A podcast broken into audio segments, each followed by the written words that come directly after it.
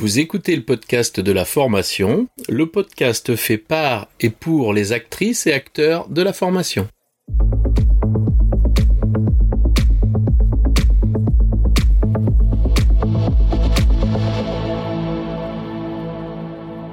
Bonjour et bienvenue.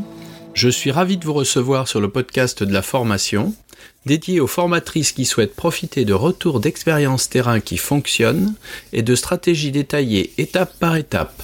Chaque épisode vous permet de mettre en place des actions immédiates et d'obtenir des résultats efficaces et concrets. Bonjour et bienvenue sur le podcast de la formation. Je reçois aujourd'hui euh, Touria. Touria, peux-tu te présenter? Euh, oui, bien volontiers. Alors bonjour Laurent et tout d'abord merci de cette invitation. Euh, Je t'en prie. Me donner l'occasion de venir euh, partager ma petite expérience et puis quelques conseils avec d'autres formateurs.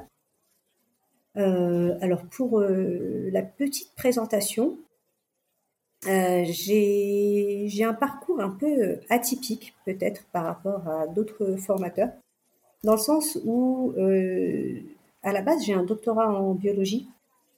Et à la suite de quoi, j'ai été faire un master en enseignement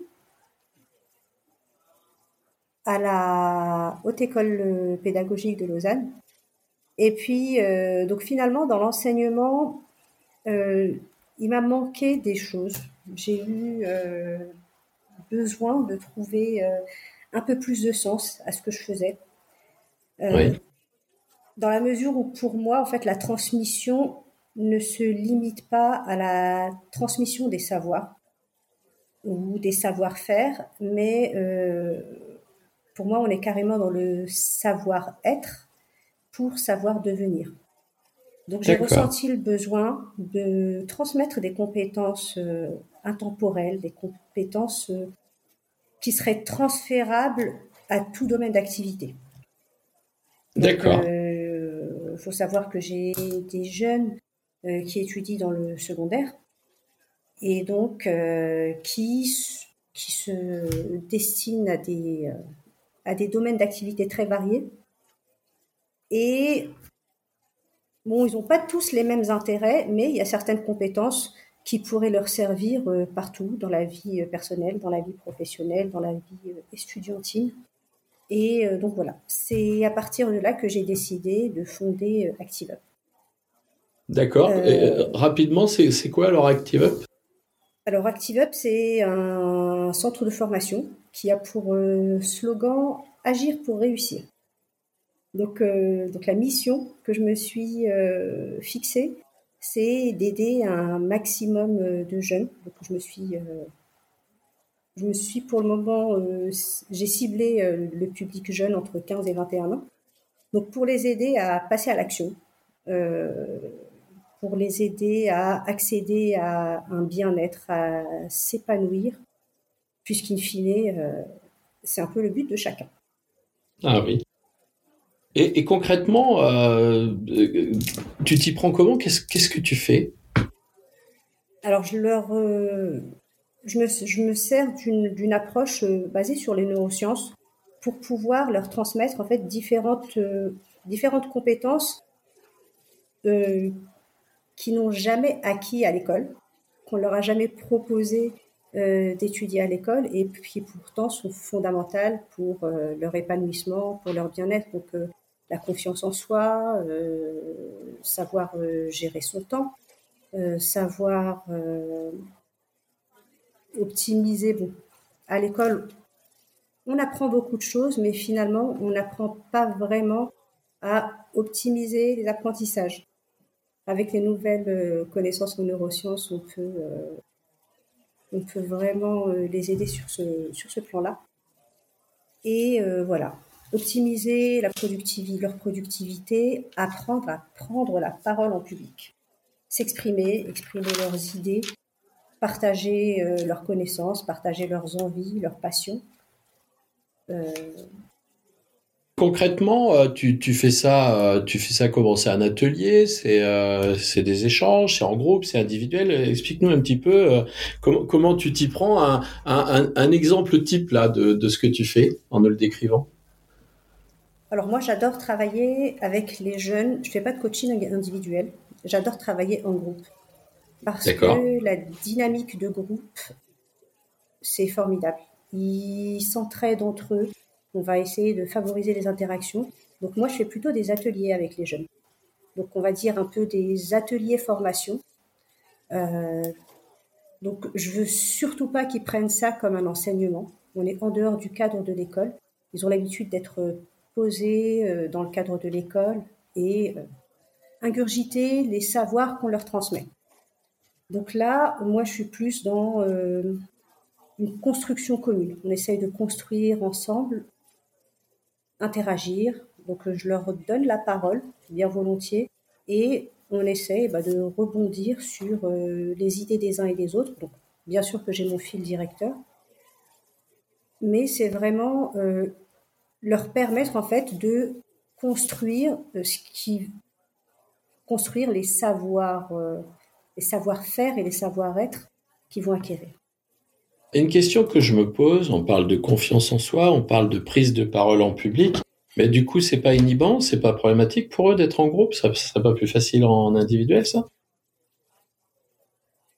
Non, en fait, ça c'est justement euh, tout un travail qui doit être fait en amont, dans le sens où au moment où je reçois les inscriptions, donc euh, je vais d'abord euh, leur faire passer un questionnaire pour essayer d'identifier un peu les centres d'intérêt de chacun. Et j'allais dire, tu vas euh, faire en sorte de créer un climat de confiance entre eux, un climat de, bienveillance. On va essayer de trouver des points en commun, essayer de trouver comment les connecter entre eux. Donc c'est clair en fait qu'il faut j'allais dire, dans le cadre de la formation, une connexion du formateur au public, mais également en fait une connexion euh, intergroupe, une cohésion de groupe, un peu comme, euh, comme dans les équipes de travail, pour pouvoir créer une cohésion, pardon, créer une cohésion de groupe et euh, les faire interagir entre eux. Et ça se passe assez naturellement. Tu as des, des, des, comment dire, des éléments déclencheurs de ça qui accompagnent cette collaboration, cette coélaboration? On va partir un peu de centre, j'allais dire, de centre d'intérêt euh, commun. Donc ça, c'est vraiment un, gros travail euh, du formateur en amont, avant la formation, pour pouvoir préparer des choses qui vont leur permettre d'interagir, qui vont leur permettre de, partager. Donc, euh, j'allais dire typiquement, par exemple, reprendre des... Euh, ils sont assez dans les challenges, un peu dans euh, la compétition entre eux.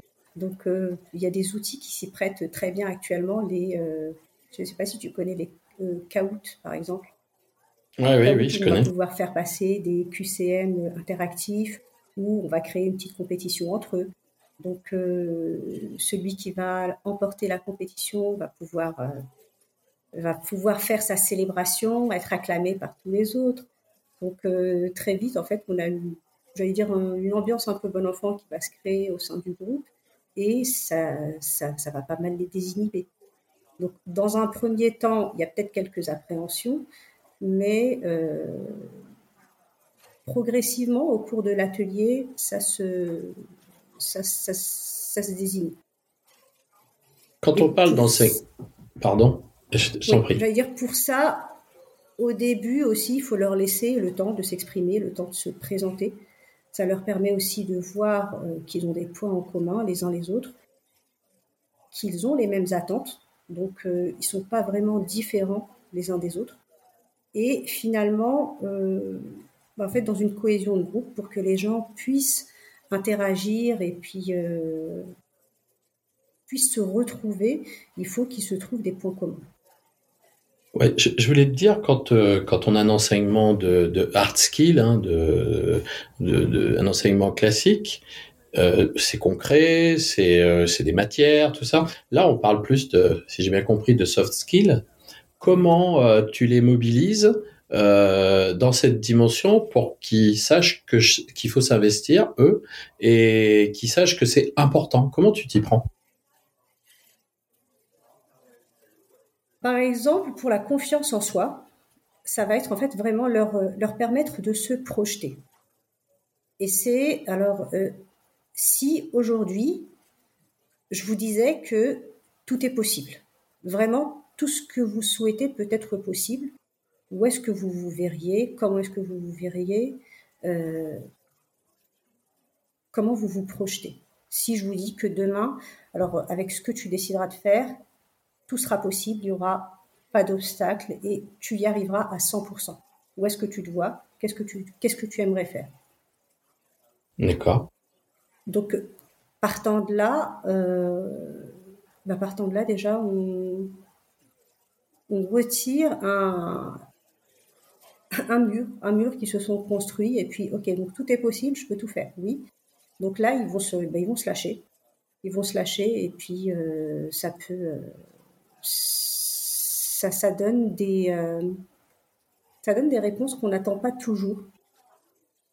Qui, euh, qui dépassent, en fait, qui, qui dépassent vraiment ce qui, euh, ce qui pourrait espérer dans l'état actuel des choses avec l'état d'esprit. D'après toi, Ouria, c'est est-ce que c'est plutôt des des freins des freins internes qu'ils ont ou alors est-ce qu'ils sont confrontés à, à, des freins structurels hein, qui dépendent pas d'eux? Bah, J'allais dire c'est euh, un peu un mélange des deux, dans le sens où euh, bah, en fait on a tous, euh, on a tous nos freins, on a tous nos croyances, mais qui vont être favorisées par l'environnement dans lequel on évolue, l'environnement dans lequel on grandit. Donc bien souvent, les jeunes d'aujourd'hui, on les a beaucoup confrontés à un milieu compétitif où ils devaient être meilleurs que les autres, où ils devaient se dépasser, où euh, quand ils n'étaient pas au niveau, bah, ils n'étaient pas bons, euh, pas à la hauteur. Et donc, euh, avec cet état d'esprit, si on n'est pas au top, on va très vite perdre confiance en soi. Donc, ah dans ce sens-là, tu vas avoir autant le cadre scolaire qui va y contribuer, le cadre familial aussi, parce que bon, on a beau, euh, par les parents directement, on a beau aimer nos enfants, on a beau vouloir le meilleur pour, euh, pour eux, bah, parfois on s'y prend pas très bien. Et on attend donc on pense que avec un discours très exigeant, on va les pousser à s'améliorer, à se dépasser. Et malheureusement, c'est pas toujours le cas. Parce que bien souvent, on va pouvoir, on va, on va plus euh, leur donner un sentiment de euh, bah, je les ai déçus, je vais les décevoir si je suis si suis pas la meilleure. Euh, ils attendent mieux, de moi. Ils vont pas être contents, ils vont plus m'aimer et en fait on, a très vite un mal-être qui s'installe chez, chez les jeunes. Et quand tu mets en place un atelier comme ça de confiance en soi, comment t'évalues entre guillemets, l'amélioration de cette confiance en eux. Euh, comment tu t'y prends pour, euh, pour, pour voir, pour mesurer, entre guillemets, que tu aies une évaluation un petit peu de ça, de l'effet que ça produit sur eux? Comment tu, tu vois ça? Bah, On le voit à travers l'évolution, l'évolution de leur discours, l'évolution de leur façon d'être. J'allais dire autant dans la posture que, que dans leur façon de parler c'est vraiment euh, un, état général et ils sont dans les discours qui tiennent beaucoup moins négatifs. On retrouve beaucoup plus d'optimisme et euh, en fait il y a, l'estime de soi qui va aussi euh, refaire surface et ça transparaît dans leur discours, ça transparaît dans leur façon d'être et leur façon de parler. Donc moi j'ai la chance j'ai la chance d'avoir euh, suivi euh, des groupes euh, sur plusieurs mois. Donc, c'était des ateliers assez réguliers. Et j'ai pu voir l'évolution au fil des mois. Et enfin voilà, c'était une, bah, une rencontre qu'ils attendaient avec impatience. Ils étaient contents qu'on se retrouve. C'était dans un cadre très informel. Et j'ai pu apprécier cette évolution. Est-ce que eux t'ont fait part et ont verbalisé cette évolution. Oui, beaucoup m'en ont parlé et j'ai même eu des retours des parents des parents qui disent qu'ils sentent leur enfant qui est différent, qui va plus prendre la parole, et eux-mêmes eux-mêmes s'encouragent, des fois s'obligent à prendre la parole, à imposer alors, imposé et un peu euh, mal choisi, mais partager. Partager leurs idées, partager leurs points de vue, alors qu'auparavant, ils pouvaient être beaucoup plus effacés. D'accord, donc c'est bien ce que tu nous disais, c'est dans ta vie, à l'école, dans ton futur boulot, on est vraiment dans quelque chose de transversal. C'était en fait, euh, c'est vraiment l'idée. Et euh, pour ça, dans le cadre de la, dans le cadre de la formation, dans le cadre de l'accompagnement, notamment euh, des jeunes. En fait, tout, euh, tout repose sur l'intention de départ. L'intention qu'on va poser au départ quand on démarre euh, ces formations, cet accompagnement. Tu peux nous en parler un peu de ça, développer? Alors, cette intention, cette dimension d'intention, justement? Alors, dans l'intention, dans l'intention que je, que je distinguerais bien des objectifs. Donc, dans les objectifs d'une formation, bon, bah, les objectifs, par exemple, ça va être euh, rester sur la confiance en soi, donc les aider à améliorer euh, leur confiance en soi, ou bien alors euh, les aider à apprendre à se fixer des objectifs et à les atteindre. Donc ça, ça va être plus l'objectif de la formation. Mais moi, dans ma mission, dans la mission que, que je me suis fixée, euh, moi, en formation, je me sens investie de la mission de euh, les aider à se libérer de leur chaîne. D'accord. Donc, euh, c'est vraiment, en fait, j'allais dire, un accompagnement pour une transformation.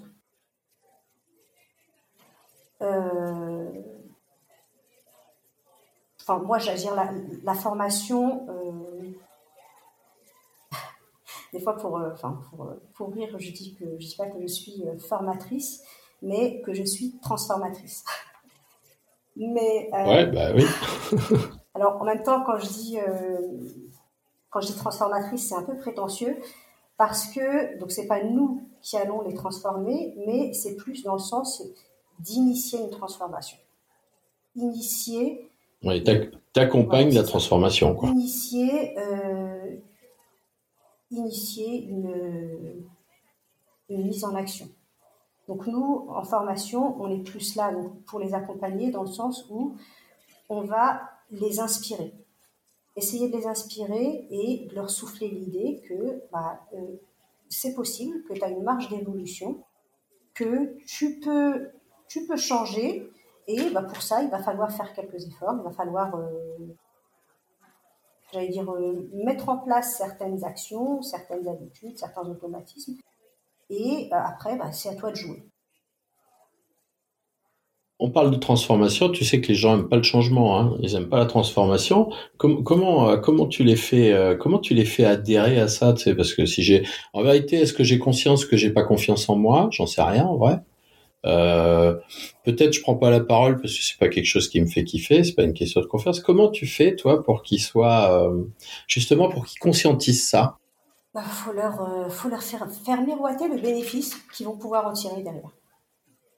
Donc j'allais dire c'est un peu enfin l'expression est mal choisie mais c'est un peu la carotte qu'on va qu'on va leur faire miroiter. Donc, ils vont voir quels bénéfices ils vont pouvoir tirer d'une mise en action, quels bénéfices ils vont pouvoir tirer du changement. Et, quelles seraient, par exemple, euh, des idées de bénéfices euh, que tu peux leur montrer, leur suggérer? Alors, euh, typiquement, sur, sur la prise de parole, par exemple, c'est un grand pan de la formation, en fait, de l'accompagnement que j'ai auprès de ces jeunes. pour la prise de parole, on peut très facilement leur faire identifier les différentes situations dans lesquelles ils vont être amenés à prendre la, la, parole, dans lesquelles ils vont être amenés à convaincre, à partager leurs idées. Donc euh, après, des idées, ils en ont tous. Et puis parfois, bon, bah, ils s'empêchent de partager leurs idées parce qu'ils trouvent que c'est une mauvaise idée. Mais en réalité, non. Des mauvaises idées, il n'y en a pas. Il n'y a pas de mauvaises idées, il y a juste des idées qui seront mal présentées. Donc après, c'est à toi de savoir si tu as eu cette idée, si tu l'as pensée, c'est que tu l'as construit euh, sur un schéma bien précis. Tu sais où tu vas, tu connais l'objectif, enfin, j'allais dire, tu connais le point, le point de départ et le point d'arrivée. Donc peut-être que tu l'as juste mal formulé, mal, formulé, mal présenté. Tu n'as pas su présenter les avantages, tu n'as pas su argumenter. Donc c'est ça qu'on va apprendre à faire en formation, apprendre à construire un discours, apprendre à amener les gens vers euh, là où on veut les conduire. Là, j'ai entendu euh, prendre confiance. Mhm. J'ai aussi entendu euh, estime de soi. Et là, on arrive sur la prise de parole. C'est des conditions sine qua non à la prise de parole. Tu les donnes vraiment dans le bon sens là? Faut bien passer par ces étapes avant d'être capable d'être un bon orateur euh, bah On sera d'autant plus performant en ayant euh, confiance en soi, en ayant une bonne estime de soi. Euh, on peut apprendre à prendre la parole sans forcément avoir confiance en soi. Donc, préparer un discours, bah, suivre les méthodes, mais est-ce qu'on va vraiment croire en tout ce qu'on dit? Est-ce qu'on va vraiment le dire avec les tripes, avec le cœur? D'accord. Tu peux nous parler un peu de la, de la prise de parole? Ça m'intéresse, moi, la prise de parole, parce que c'est vraiment, euh, c'est vraiment un élément. Moi, j'ai besoin. Moi, je fais verbaliser euh, les gens que j'accompagne. Je leur fais dire les choses. Donc très souvent. Alors, c'est très facile quand ils les disent. C'est beaucoup plus compliqué quand ils les disent pas. Donc euh, peux nous parler un peu de cette prise de parole qui soit, alors elle peut être demandée, elle peut être spontanée. Euh, tu peux nous en parler un petit peu de comment ça, comment tu vas travailler autour de ça, toi? Euh, Oui, bah, écoute, pour les faire travailler autour de la prise de parole, donc euh, déjà faut, bah, comme je t'ai dit, en fait, instaurer un climat de confiance au sein du groupe. En plus de la confiance en soi, comme je travaille en groupe, et quand on est amené à prendre la parole, bah, ça va forcément être euh, au sein d'un groupe. autant les mettre euh, en situation dès le départ. Euh, comme je disais au départ, en formation, en atelier formation, je vais essayer d'emblée de créer une connexion au sein du groupe.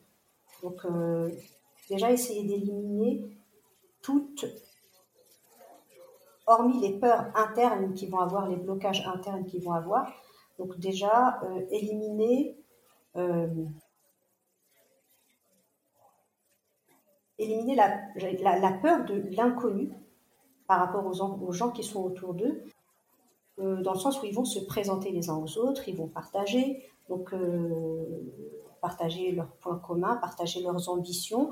Et j'allais dire bien souvent, les jeunes se retrouvent assez dans, dans leurs engagements, dans, leur, euh, dans leurs ambitions. D'accord. Et euh, donc la prise de parole, euh, elle va beaucoup engager les émotions. Et c'est pour ça que, enfin, j'ai parlé d'emblée des intentions, parce que en fonction des intentions que je vais me poser, en fonction des intentions du cadre que je vais poser au sein du groupe, ça va un peu dicter euh, les émotions, les émotions qui vont, euh, qui vont transparaître. Ces émotions, ils vont servir bah, d'une part à favoriser euh, les connexions, la connexion au sein du groupe entre les individus. Ça va permettre de faciliter la mémorisation et ça va aussi dicter, j'allais dire, dicter toutes les règles de conduite qu'on doit respecter au cours d'une prise de parole. C'est-à-dire que euh, bah, les émotions, ça va un peu euh, dicter euh, le regard, ça va dicter la voix, donc l'intonation de la voix. quand je parle de la voix, c'est la voix, c'est un c'est tout un monde, tout un monde en prise de parole, c'est tout un domaine. Donc, quand je parle de la voix, on va parler donc l'ensemble des règles qui régissent la voix, qui régissent le rythme de la voix, c'est ce qu'on va appeler la prosodie. Dans la prosodie, on a tout ce qui est euh, intonation, on a le rythme, le débit, euh, le niveau sonore, un peu la musicalité qu'on va donner euh, à sa voix. Ça, ça va beaucoup dépendre des émotions qu'on va y mettre. Et donc ça, c'est tout ce qui est, donc la voix, c'est euh, tout ce qui est le paraverbal je fais un peu les choses dans le désordre parce que dans une prise de parole. Ouais, ouais, mais c'est intéressant de parler de cette dimension de voix. Moi, j'ai moi j'ai toujours cet exemple du président Macron. Euh, tu l'entends, il parle toujours comme ça. Et puis quand il était en campagne, il hurle, ouais, votez pour moi, c'est vous qui allez m'élire et tout. Tu, sais, tu dis putain, mais il est transcendé le mec, c'est plus lui là. il a il a changé sa voix, tu sais. Et, et c'était fou, c'était fou ce truc là. En fait, entre le discours qu'il va mettre et puis quand il était en campagne, bah, son intention n'est pas la même. Donc quand tu changes l'intention, euh, tu changes ta manière de faire et tu changes ta façon euh, d'appréhender la prise de parole. Et pour leur, entre guillemets, pour qu'ils prennent la parole, tu t'y prends comment? Tu, tu, fais faire des sketchs? Tu fais faire quoi? Non, ils sont libres. J'allais dire le meilleur moyen de prendre la parole, c'est euh, de partager quelque chose qui nous passionne. Déjà, euh, ils vont pouvoir, ils ont la liberté donc euh, de choisir leur sujet. Et quand on parle de quelque chose qui nous passionne, bah, ça va nous prendre aux tripes et puis on va un peu s'extraire de la peur de décevoir, la peur du regard de l'autre parce que on est sur un domaine qu'on maîtrise un domaine qu'on maîtrise, donc on se dit que bah, on a des choses à apporter euh, aux autres. Et puis finalement, après, c'est aussi au formateur de valoriser ce qui va se dire, de valoriser euh, le sujet. Donc quand on dit, euh, aux jeunes, ah bah oui, c'est pas mal parce que moi j'y connais rien à tout ça. Donc oui, j'aimerais bien en savoir plus. Tu vas m'en apprendre des choses. Là, il est un peu moins dans la posture d'être jugé parce que je ne suis pas en mesure de, juger, c'est lui qui va m'apprendre des choses. Ça va un peu, euh, ça va contribuer en, fait, en tout cas à le désinhiber. Et euh, c'est vraiment en fait de partir sur euh, quand on quand il va partir sur quelque chose qui l'intéresse, donc les émotions vont prendre le dessus et en fait, les émotions, comme je disais, c'est quelque chose qui va dicter le timbre de voix, qui va, euh, dicter, euh, dicter la gestuelle. Ça va dicter en fait le, le verbal, le non-verbal et le paraverbal. Dans la prise de parole, les émotions ont vraiment une place centrale. Ah oui, nous on a vraiment, euh, on a vraiment euh, le focus sur le verbal et le non-verbal, mais la dimension paraverbale, c'est pas quelque chose dont on parle régulièrement. Hein. En fait, le, paraverbal, bah, notamment en, formation aussi, donc pour les formateurs, euh, c'est quelque chose d'important. Le paraverbal, donc si tu veux, quand tu es en formation, tu vas forcément être amené à créer des ruptures dans ta prise de parole. Que j'entends par créer des ruptures, ça va être euh, bah, créer des ruptures de débit, créer des ruptures euh, de volume, créer des ruptures d'émotion. Ça veut dire, en fait, changer, changer l'intensité de tout ça. On va essayer, éviter en fait d'être dans le dans la monotonie. Donc, il euh, faut créer en fait les montagnes russes. C'est-à-dire que tu vas tu vas créer des variations, tu vas faire varier ta voix, tu vas faire varier l'intensité de ta voix, tu vas faire varier le débit de parole, et c'est ce qui va te permettre, notamment en formation, bah, d'insister sur les points importants.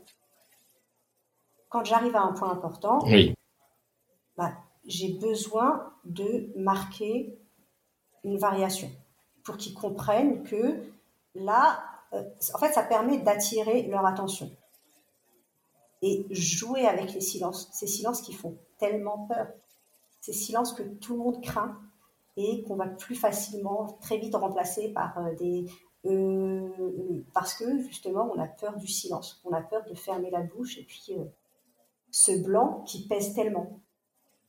Je, reprendrai. Ouais, c'est ce silence amnésique qui crée un vide et on a horreur du vide. ce silence assourdissant qui va nous, eh qui va encore plus nous paralyser. Et pourtant, bah, les silences, c'est capital dans une prise de parole. Parce que les silences, ils vont te permettre, bah, justement, en fait, de créer ces ruptures aussi. Ils vont te permettre d'insister sur ce qui est important. Donc, quand on va, euh, quand on va aborder une notion importante, dire un terme important, une phrase importante, donc là, les silences, c'est avant, pendant et après. donc là, on eh a vraiment euh, les, euh, les formés qui sont, euh, qui sont suspendus à nos lèvres. Ça crée un suspense, ça crée, ça crée un rythme et ça attire leur attention. Parce qu'on a un certain débit de parole et puis là, silence. Donc ça les interpelle, ça, ça permet de recapter leur attention et puis on repart sur le terme important. Pareil sur, sur l'addiction des mots, on va un peu plus insister sur les consonnes. Parce que ça va permettre de, de marquer les points importants.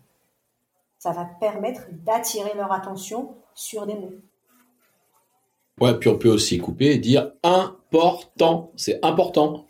Voilà, on a aussi cet appui, cet appui fort sur les mots là. Ah Quand tu parles de silence, alors, moi, je veux récapituler un petit peu.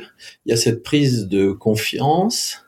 Euh, je me sens mieux, je me, considère mieux. Je prends la parole en public. J'utilise euh, ma voix, qui est l'outil principal, mais bien sûr des gestes aussi. Et là, on est seul dans, dans l'expression de ce qu'on a à dire. Est-ce que cet enseignement, euh, va euh, leur permettre, un, d'interagir avec les gens sans être dans un monologue. Tu vois, est-ce que vous abordez le sujet de la, de la discussion, l'échange, comme un entretien, des choses comme ça? Tu, tu abordes ces sujets-là? Euh, Oui, bah alors quand on aborde ça, bah forcément on va aborder l'écoute active. l'écoute active, oui. encore un, un, gros morceau et euh, les jeunes n'ont pas forcément l'habitude d'écouter. Donc ça, c'est un exercice qui est un, mm. peu, euh, un peu difficile, enfin pas que les jeunes. Euh, c'est vrai que j'ai souvent tendance à parler des jeunes parce que c'est le public avec lequel je suis plus en contact, mais même pour les adultes, souvent quand on prend la parole, quand on est en discussion avec quelqu'un, bah, pendant que l'autre parle, on va pas forcément être dans l'écoute, mais euh, on prépare déjà notre réponse et on attend juste euh, qu'il y ait un moment de silence ou qu'il ferme la bouche euh, pour pouvoir dire ce qu'on a à dire, ce qu'on a envie de dire. Donc. C'est ce qu'une fois on avait échangé tous les deux, tout au début du moment, quand on s'était rencontrés, où je t'avais écrit que le plus important c'était d'écouter pour comprendre et pas pour répondre. Exact. C'est vraiment une clé ça et, ça être en capacité de se nourrir, voilà, et être en capacité de se nourrir de ce que dit l'autre. Et, et c'est vrai que quand tu, comme tu l'as dit, quand tu réfléchis à la réponse que tu vas faire, déjà tu as un problème, faut que tu la construises, faut que tu la stockes, et puis ça dure un peu parce que l'autre il continue à expliquer. Du coup, toi, tu as perdu le fil de ce qu'il disait. Et très souvent, euh, la question que tu poses après ou la réponse que tu fais, eh ben, elle est plus d'actualité parce que dans les 20 secondes qui ont euh, succédé à ta conception de réponse, il a donné le résultat déjà. Et du coup, si tu avais une petite contradiction au départ à annoncer, tu l'as plus. Enfin, en vérité, c'est ça, ça crée des, c'est ce qu'on appelle des parasites dans la communication, ça. Et, euh, et, moi, je trouve très intéressant, euh, vraiment très intéressant que tu, que tu nous parles de l'écoute, de cette écoute active, parce que tout le monde dit faire une écoute active, mais concrètement, hein, c'est quoi une écoute active? Ben, Une écoute active, ça, ça nécessite de s'intéresser à l'autre. Ça nécessite de se décentrer, de ne pas regarder, euh, de ne pas être centré sur soi et d'être entièrement à l'écoute de l'autre d'être euh, vraiment bah, de prêter tout son intérêt à l'autre. Donc euh, chercher à s'enrichir de l'autre, chercher à comprendre le point de vue, le, point de vue de l'autre. Parce que dans une discussion, une réelle discussion pour moi, pardon. Donc pour moi, une discussion, c'est quand les deux parties sont euh, ouverts et prêts à changer d'avis, prêts à changer de position, prêts à adhérer aux idées de l'autre. après, c'est pour moi, c'est pas une discussion en fait quand on a un dialogue de sourds où chacun est braqué sur sa position et hors de question pour l'un et l'autre de changer d'avis. Là, on n'est pas du tout dans, on n'est pas dans l'écoute active, on n'est pas dans l'ouverture vers l'autre. Donc pour moi, une discussion, c'est vraiment, bah, ok, je suis ouverte, j'écoute tes arguments et je suis prête à changer d'avis si tu arrives à me convaincre. Mais bon, moi, vu que j'ai ma position, donc euh, je vais essayer aussi de partager mes idées. Mais alors, pas forcément pour imposer mes idées, mais pour exposer mon point de vue et le discuter avec l'autre. Dans le sens où ben, j'ai pas la science infuse, j'ai pas la vérité absolue. Donc voilà moi la façon dont je pense, voilà moi l'idée comme je la vois. Mais après, je suis ouverte à l'autre, ouverte à ce qu'il va me dire pour éventuellement me remettre en question. Ouais, tu vois, tu vois, moi souvent je dis aux gens, mais explique-moi, explique-moi bien euh, ta façon de penser pour que je comprenne et pour que et pour que je vois comment je pourrais changer la mienne. Et moi je le dis, je le verbalise ça. Et du coup, la personne en face de toi va bien s'appliquer à t'expliquer les choses parce qu'elle, en vérité, elle a, elle a une secrète intention de, de, te faire adhérer à ses idées. Et, et toi, bah, toi, tu as la possibilité, bien sûr, d'adhérer à ses idées, mais en lui donnant cette, euh, cette espèce de, d'injonction au démarrage, on se rend compte que ce qui va nous, nous donner, c'est beaucoup plus euh, d'abord euh, quelque chose qui va être plus doux, plus souple à, partager. Il va pas venir dire ouais, bah, il faut que j'enfonce le clou, la fogie. Non, je, je, je vais lui expliquer comme il faut. Et moi, j'adore ces situations-là parce que, parce que du coup, c'est là que tu apprends. Et puis après, comme tu le disais, j'ai besoin de connaître ton point de vue, de le confronter au mien et de voir c'est quoi le meilleur des deux, quoi. Qu'est-ce que je garde hein? C'est ça qui est important. Après, l'idée, c'est de, de s'améliorer d'évoluer. Donc, euh, je ne prétends pas tout connaître et euh, détenir la vérité. Et euh, mm. quand on discute, je suis prête à considérer tes positions, considérer tes idées pour à dire éventuellement réajuster ma façon de ma conception, ma façon de voir les choses. Et quand tu vas, alors, ils ont confiance en eux, ils maîtrisent leur prise de parole, ils, ils sont à l'échange, euh, comment dire, à l'écoute. Est-ce qu'ils sont capables, euh, à leur tour, de construire une intention avec tout ça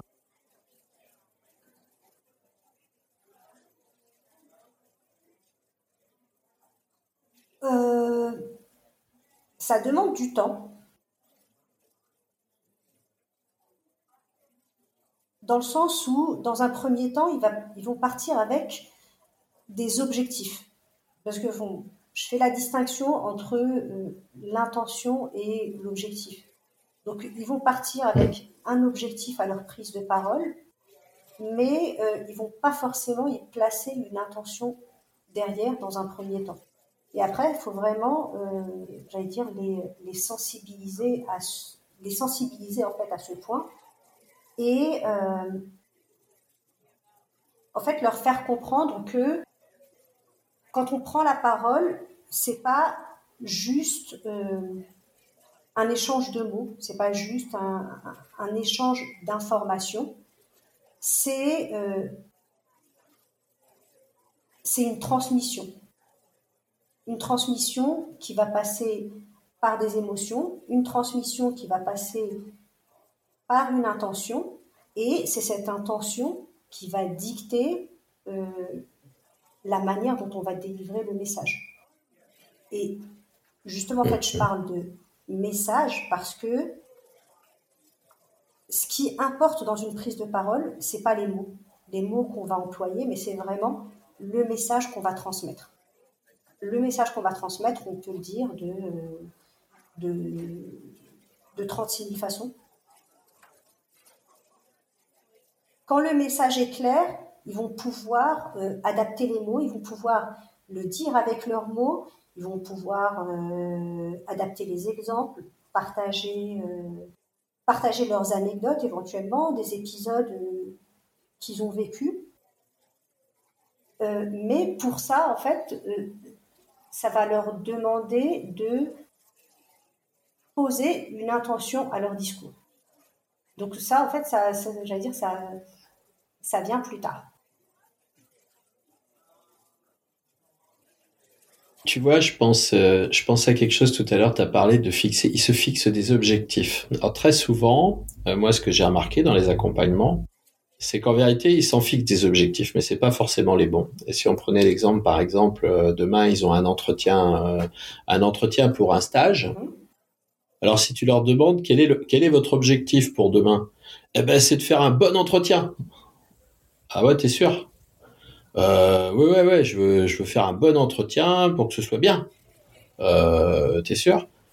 Euh, Et puis au bout d'un moment, tu es obligé de leur dire, ben non, euh, ton objectif, c'est d'avoir un stage.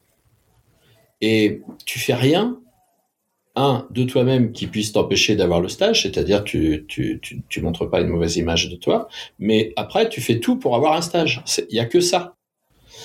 Et bien souvent, on a besoin de les guider, de les accompagner dans la dans la précision de l'objectif. Parce que évidemment, s'ils visent, faut que ça se passe bien, bah oui, effectivement, hein, moi je peux avoir un super euh, entretien qui s'est super bien passé où le mec il m'a pas filé de stage, quoi. Donc euh, il faut vraiment les aligner sur euh, sur l'objectif. Et très souvent, ils ont une vision très microscopique des choses, alors qu'il faudrait qu'ils aient une vision macro. C'est bien, mon objectif, c'est de revenir avec un stage. Voilà.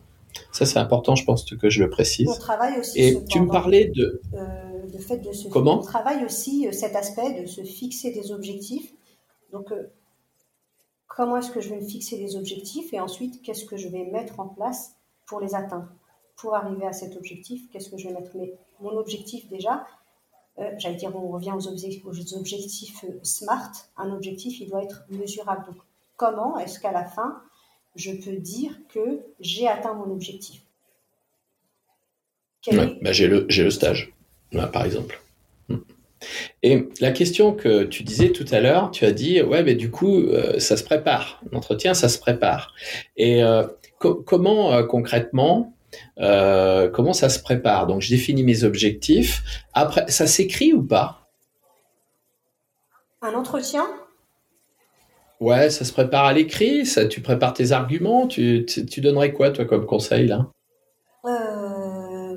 Euh, Oui, en fait, euh, j'allais dire bon, tu peux pas le préparer à l'écrit parce que lors d'un entretien, tu vas être amené à, dire, à discuter, à répondre aux questions, mais en tout cas, tu te prépares, euh, tu prépares des livres, tu prépares, euh, tu prépares des, euh, des expériences, tu prépares des compétences. Donc, on essaye de s'imaginer les questions qui pourraient être posées. Bah, typiquement, en entretien, on va avoir besoin de montrer quelles compétences on peut mettre au service de la personne. Et euh, pour les jeunes, c'est vraiment euh, leur apprendre à cibler des compétences. Et ça, ils ne savent pas forcément faire. Dans le sens où, euh, bah, dans les expériences qu'ils vont vendre, bah, par exemple, j'ai travaillé dans un self. OK? Mais. Et à la limite, ils vont pas le valoriser. C'est juste, bon, bah, j'ai travaillé dans un self pour me faire de l'argent. Oui, mais dans ce self, tu as quand même développé certaines compétences.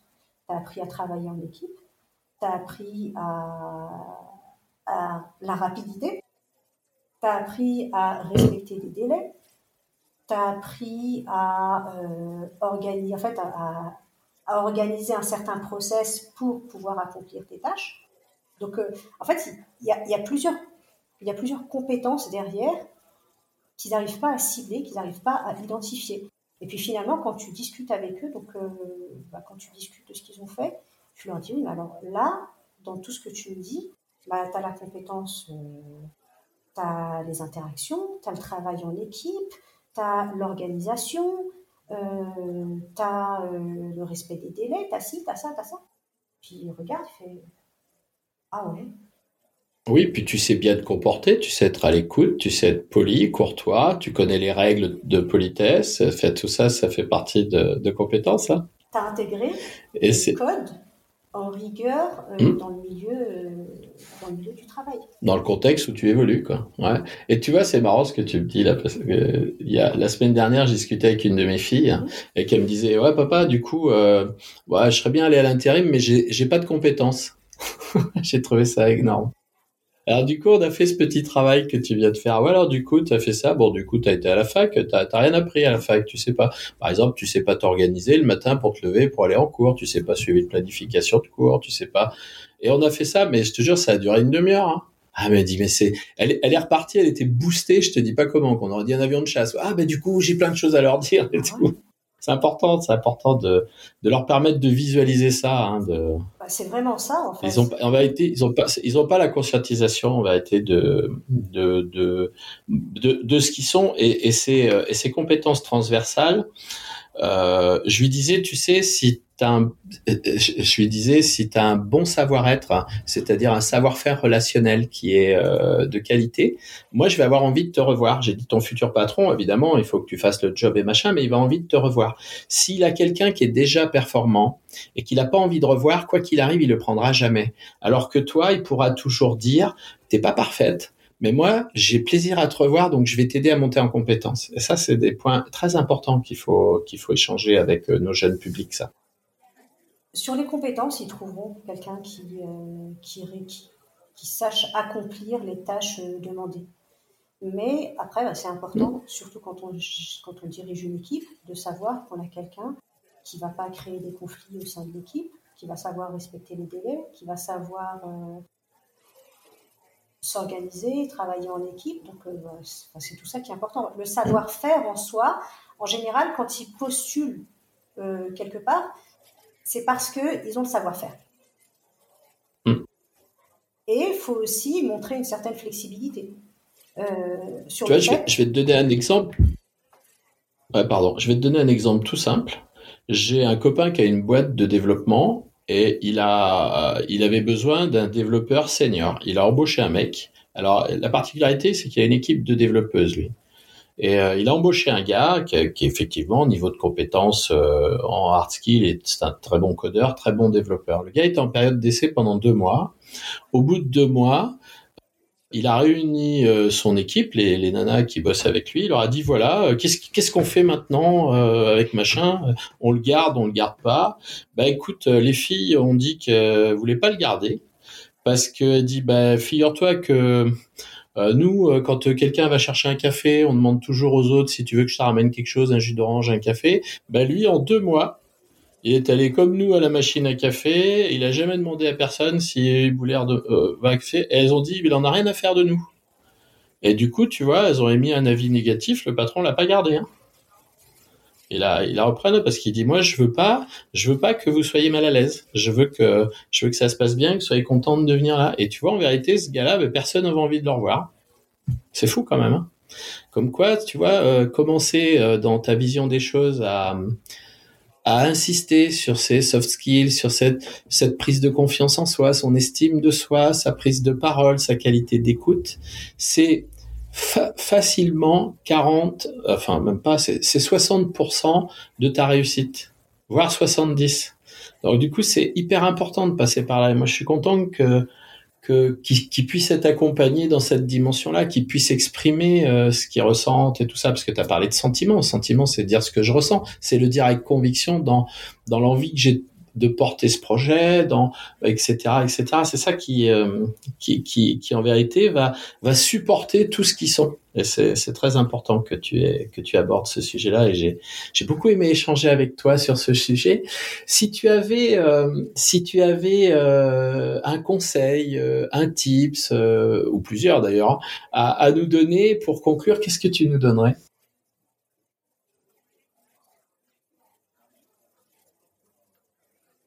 Je dirais que euh, on est dans le podcast des formateurs, donc je vais rester sur, euh, dans le dans le cadre de la formation. Donc, euh, gardez en tête vraiment que la formation, au-delà de la transmission d'informations, c'est c'est vraiment en fait une, une source d'inspiration. On est là pour euh, accompagner notre public, les former, accompagner, les accompagner euh, à se mettre en action. On est là pour les inspirer et euh, participer, ou tout du moins initier une transformation. donc pour ça, après, je reviens toujours sur l'intention, c'est important, pour, pour moi c'est important. Donc il euh, faut que l'intention soit claire et donc voilà, quand on prend la parole en formation, c'est vraiment pour accomplir une mission. Donc garder cette mission en tête et cette mission, ben, on va pouvoir l'accomplir grâce à, grâce à un tourbillon d'émotions et, euh, euh, plein de bonnes intentions et de bienveillance à l'égard euh, des formés. Tu as, tu as à l'esprit un retour, un, quelque chose de, de touchant que t'aurais dit un de tes apprenants après avoir suivi tous ces ateliers qui, qui lui ont donné confiance en lui, qui lui ont remis de l'estime de lui ou d'elle, et qui aujourd'hui lui permet de prendre la parole et d'aller à des entretiens sereinement. T'as as, quelque chose comme ça ou pas?